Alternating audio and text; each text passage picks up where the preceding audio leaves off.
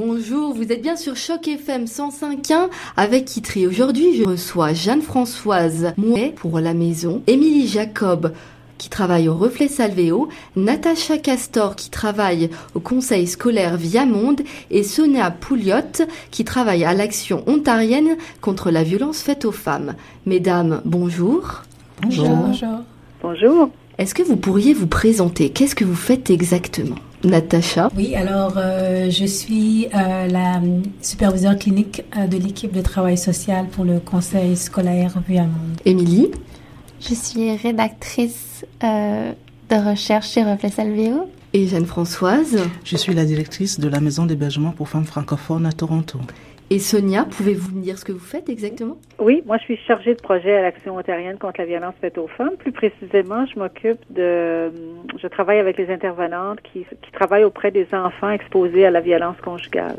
Et est-ce que vous pourriez me dire quel est le mandat de la maison et quelles sont vos priorités en ce moment, Jeanne-Françoise? Ben, le mandat de la maison, c'est d'accueillir des femmes qui sortent d'une situation de violence, qui ont besoin d'un hébergement, et on les prépare dans un retour éventuel dans la communauté. Donc, euh, nous soutenons les femmes et les enfants qui ont besoin d'un hébergement temporaire, sécuritaire, euh, et on les accompagne pour euh, quand elles veulent retourner dans la communauté, dans des lieux sécuritaires. Et est-ce que vous avez des priorités en ce moment? Ben, une des priorités, on en a plusieurs, mais une des priorités en ce moment, c'est le servir les, les enfants qui sont hébergés à la maison et les enfants qui ne sont pas, qui ne passeront pas nécessairement par la maison d'hébergement. Alors, euh, nous voulons, le 25 novembre prochain, euh, une levée de fonds privés où on, appelle, on fait un appel à la communauté à nous soutenir financièrement pour lancer un programme pour soutenir les enfants et leurs mères. Est-ce que vous avez fait des études pour évaluer le besoin d'accompagnement des enfants euh, ce, ne sont pas nécessairement les études formelles, mais nous partons avec de, nous partons de l'expérience de la maison. Euh, depuis 2013, nous avons servi à peu près une centaine d'enfants qui sont passés par, par la maison d'hébergement et leur mère, et nous avons constaté effectivement un manque de services pour soutenir euh, les, les enfants exposés à la violence. La maison a des services limités, mais quand les familles partent de la maison, euh, le soutien est interrompu parce qu'il n'y a absolument rien à l'extérieur euh, de la maison qui est offert, euh, qui est offert aux enfants. Et quelle est votre appréciation de l'étendue du problème au niveau de la violence faite aux enfants? Je vous demande ça à toutes les quatre. Ben, moi, si je peux mentionner quelque chose, c'est que je, tous les enfants qui vivent dans une famille où il y a de la violence sont affectés.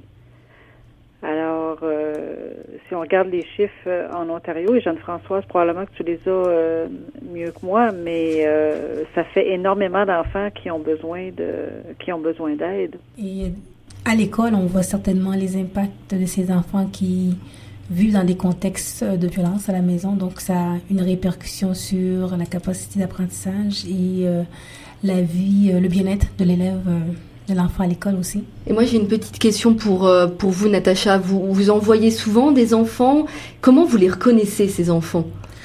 Um, je dirais que um, c'est un processus hein, parce que bien souvent les enfants c'est pas c'est un sujet qui est tabou. Alors bien souvent les enfants euh, c'est un secret qui porte c'est un poids qui est très lourd et euh, je vous dirais les, les, les, les constatations c'est bien souvent par le comportement que les enfants vont manifester soit des comportements externalisés ou des comportements internalisés. Euh, il arrive parfois que l'enfant éclate parce que il y a le, poids du secret euh, qu'il porte, c'était très lourd. Donc l'enfant partage cette information du vécu à la maison. Donc ça permet de mieux comprendre lorsqu'on, lorsque c'est partagé, lorsqu'il y a un dévoilement de la situation. Donc ça permet de comprendre exactement de mieux comprendre les, comportements que l'enfant manifeste euh, à l'école. Donc, euh, on est capable de, soutenir avec les, les ressources qu'on a, mais certainement aussi de contacter la mère, la, famille, voir comment qu'on peut appuyer, parce que c'est clair que ça affecte, ça affecte le bien-être, ça affecte l'environnement scolaire de l'enfant. Et est-ce que vous pourriez me parler des, impacts de la violence conjugale et familiale pour les enfants les enfants sont témoins. Ouais. Ben, Quels sont les impacts C'est vraiment chaque c'est très c'est comment je pourrais dire chaque situation est unique dans le sens que c'est pas tous les enfants qui sont qui vivent les effets de la même manière, tout dépendant de l'intensité dans laquelle l'enfant a été exposé. C'est clair qu'au niveau physique, il y a des impacts au niveau santé mentale, au niveau cognitif aussi. Euh, parce qu'après tout, c'est un trauma que l'enfant euh, transporte. Donc, euh, ça peut aller dans l'anxiété, dépression, des comportements, des, je dirais, des, des, troubles de comportement aussi, des, la colère, certainement. Il y a des enfants qui, bon, difficulté à dormir, à composer avec le stress, euh, et aussi qu'il y a une, une hypervigilance aussi par rapport à tout ce qui est euh, euh, en relation avec sa mère, en relation avec sa famille. Donc, il y a aussi cette tendance à, tout dépendant dans quel, comment la situation se déroule, l'enfant va prendre un inversement des rôles qui peut se faire aussi, où que l'enfant devient un peu parent, tente de protéger euh, sa mère, la fratrie. Donc, euh, c'est le, le, une détresse énorme. C'est une charge très lourde pour, euh, pour les enfants qui, euh, qui évoluent dans un milieu comme tel.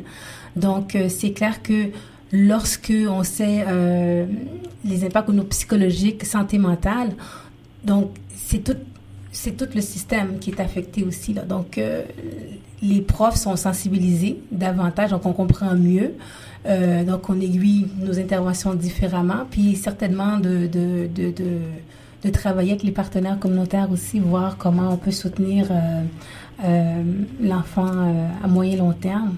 Et aussi de le faire, de le déresponsabiliser aussi, parce qu'il y a beaucoup d'enfants qui portent le poids de c'est de leur faute, donc ils se sentent coupables par rapport à ce qui se passe aussi. Bon, l'enfant est pris dans cette dans cette dynamique-là, veut pas nécessairement l'éclatement de sa famille, donc il essaie de protéger du mieux du mieux qu'il peut.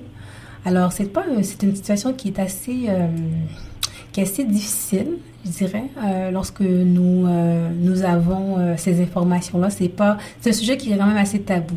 Je dirais. Ce que nous constatons en maison d'hébergement aussi, c'est que euh, la, la, communication mère-enfant est interrompue par rapport à, au vécu de violence euh, à, à, la maison.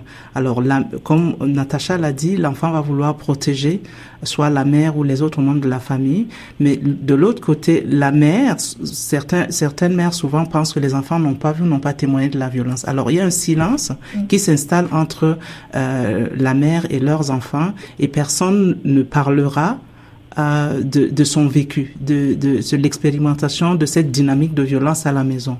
Alors pour nous, euh, ce qu'on essaye de faire justement avec le, le, le, service que nous voulons, nous voulons offrir, euh, c'est de créer un milieu où les deux peuvent par parler de leur expérience et pour que chacun puisse éventuellement continuer à jouer son rôle en tant qu'enfant, en tant que, en tant qu'adolescent, mais la mère aussi jouer son rôle de mère euh, ou son, son rôle de femme.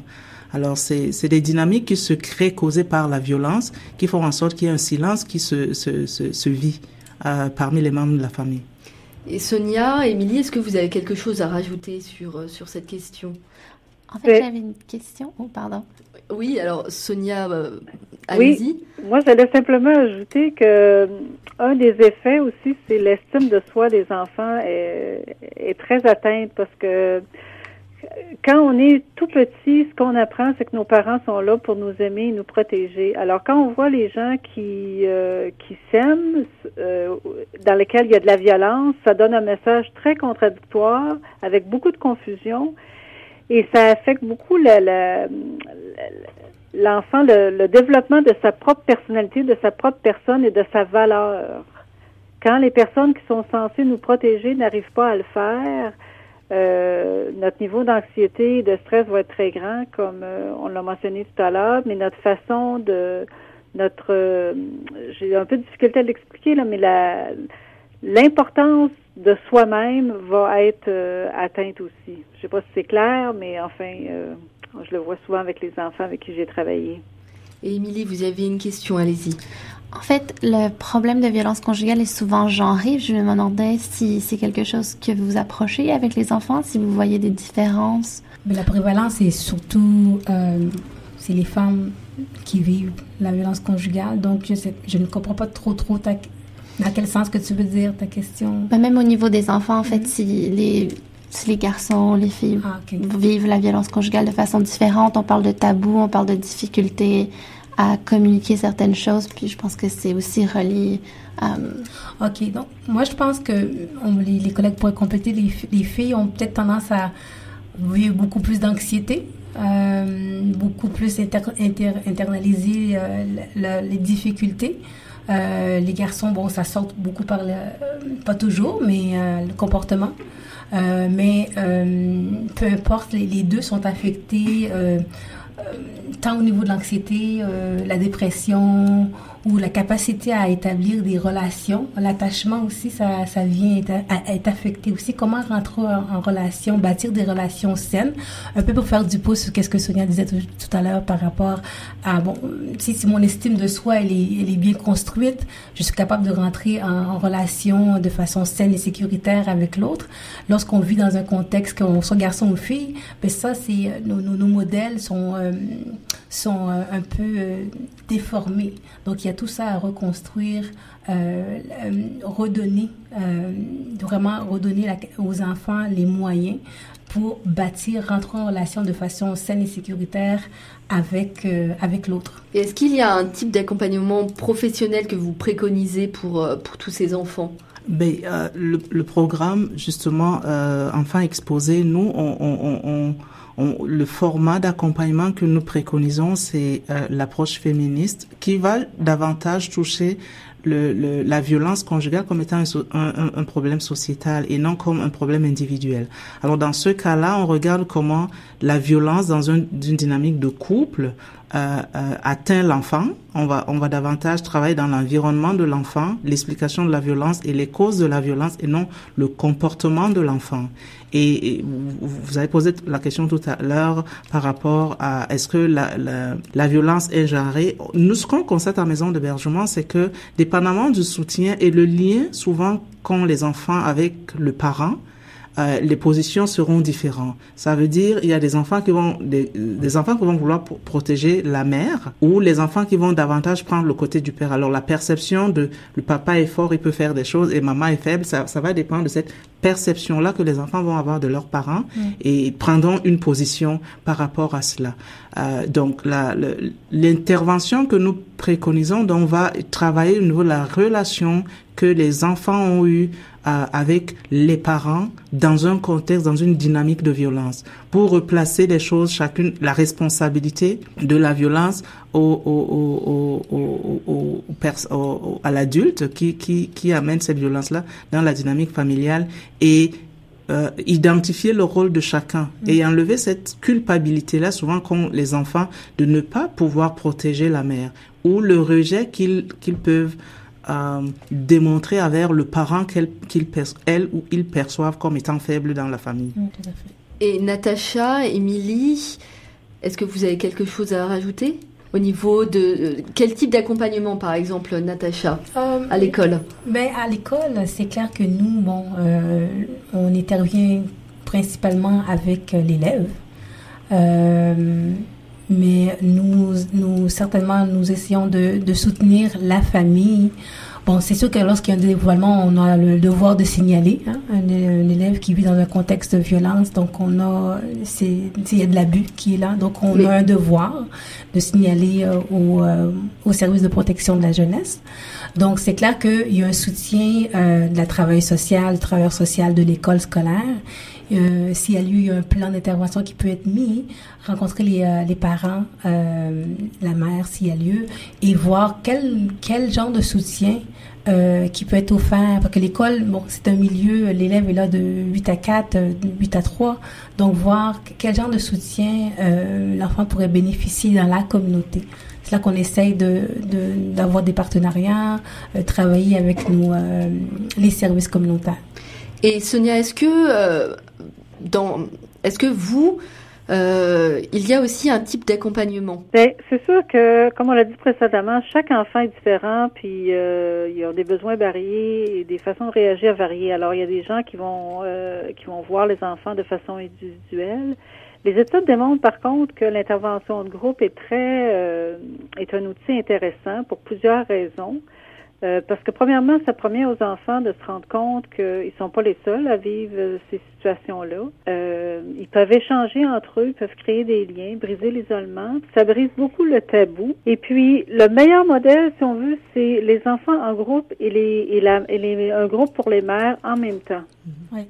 Afin que les, les mères euh, abordent les mêmes sujets et identifient et, et, et discutent des enjeux de mère euh, et non pas uniquement comme femme qui a été victime de violence conjugale, mais par, cette situation-là sous l'angle euh, de ce rôle de mère. Et ça contribue aussi à créer des liens, euh, comme Jeanne-Françoise le disait, mère-enfant, parce qu'on favorise l'échange après ça entre la mère puis son enfant.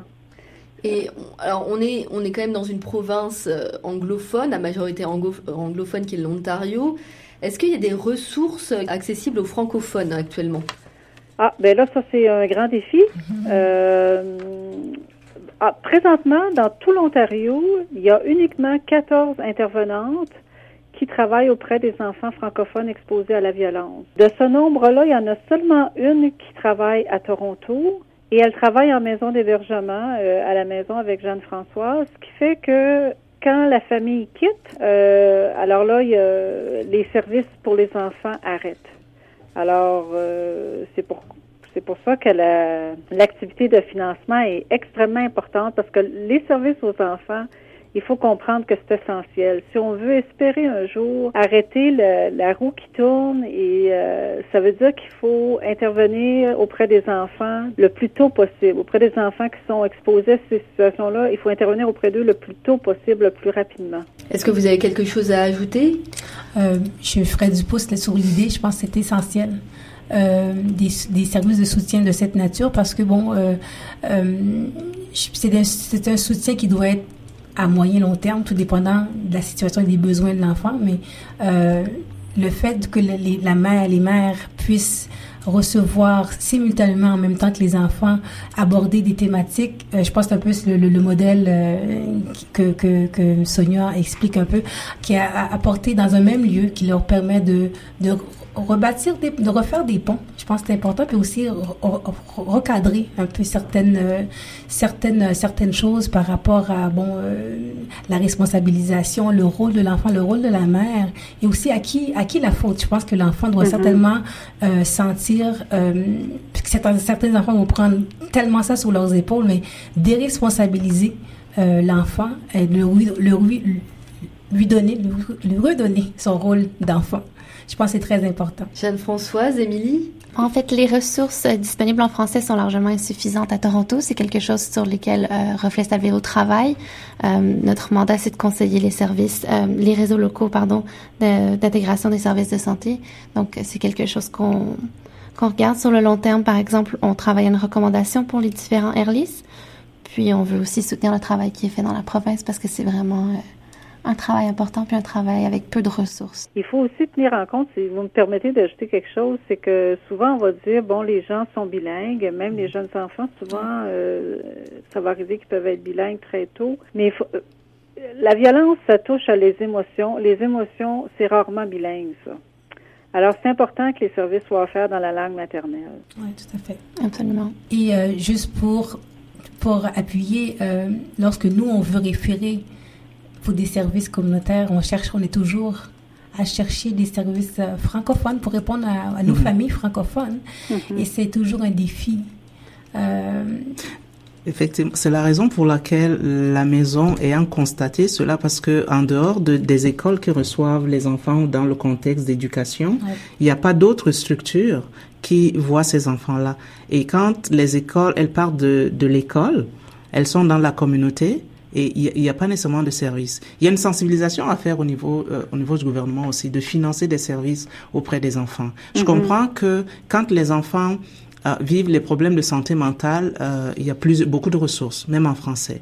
Euh, quand on compare aux anglophones, peut-être il, y, en a moins à travers la province, mais au moins il y a un financement pour les, les, les, les, réalités de santé mentale infantile. Pour ce qui est de la violence, des enfants exposés à la violence, qui, qui demande quand même une connaissance, une expertise, la connaissance des dynamiques de violence et l'impact de cette violence-là, et comment déconstruire euh, euh l'internalisation des, actes de violence vécus dans un contexte familial, ça demande des expertises. Et ça, ce n'est pas financé. Euh, par le gouvernement. Oui, il y a les maisons d'hébergement, oui, on les reçoit, mais parfois on se retrouve démunis devant des enfants qui ont besoin de beaucoup plus de suivi euh, formel et à long terme. Et on voit ces enfants quitter la maison d'hébergement sans service externe.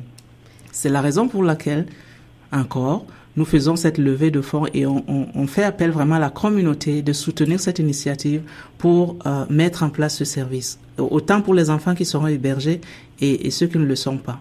Et dernière question, euh, si un tel programme francophone euh, devait se concrétiser, comment les organismes d'appui francophone pourraient-ils collaborer à la pérennisation de cet encadrement?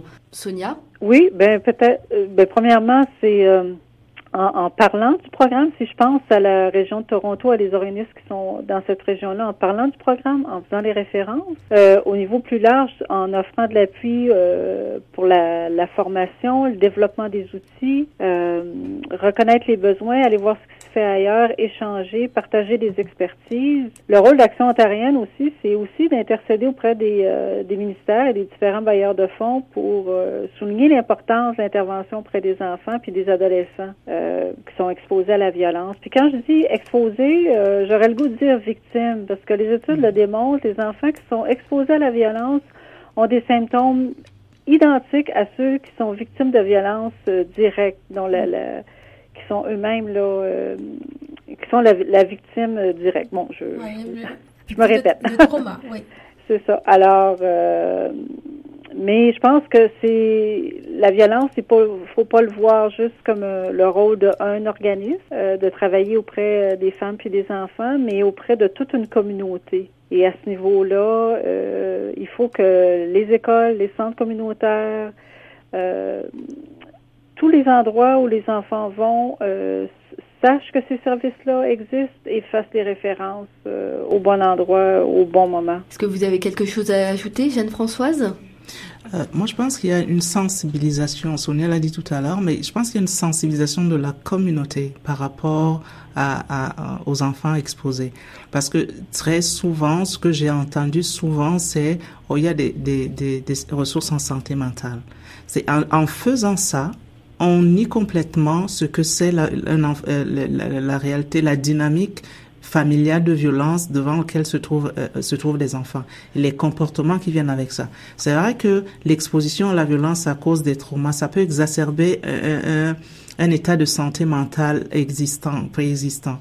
Mais en reconnaissant euh, la réalité euh, de, de, de, des enfants exposés à la violence et l'impact que ceci peut avoir dans leur vie, euh, la communauté peut, pourrait soutenir euh, les initiatives communautaires. Euh, mm-hmm. je, vais ici parler de ma paroisse, prêcher pour ma paroisse, donc euh, l'initiative de levée de fonds. Natacha, Émilie? Non, je pense que c'est, Jeanne-Françoise a tout à fait raison, je pense qu'il y a une grande sensibilisation à faire, et une éducation aussi à faire dans tous les milieux.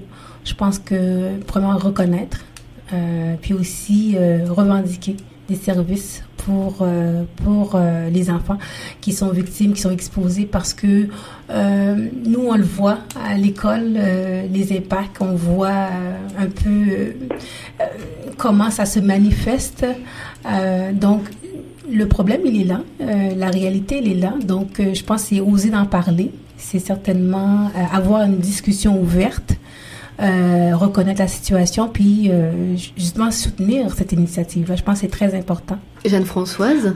Juste au niveau de la sensibilisation, je pense qu'il il est important aussi de ne pas jeter le blâme aux, mères. Parce que souvent, ce que j'entends, c'est pourquoi elle ne quitte pas la situation de violence, elle met ses enfants en danger. Alors, dans les messages de sensibilisation que nous faisons, nous devons faire dans la communauté, de ne pas culpabiliser les mères de les avoir euh, euh, mis dans des situations où elles ont, les enfants ont été témoins et victimes de violences conjugales. Est-ce que vous avez toutes les quatre un, un mot pour conclure? Qu'est-ce que vous pourriez dire?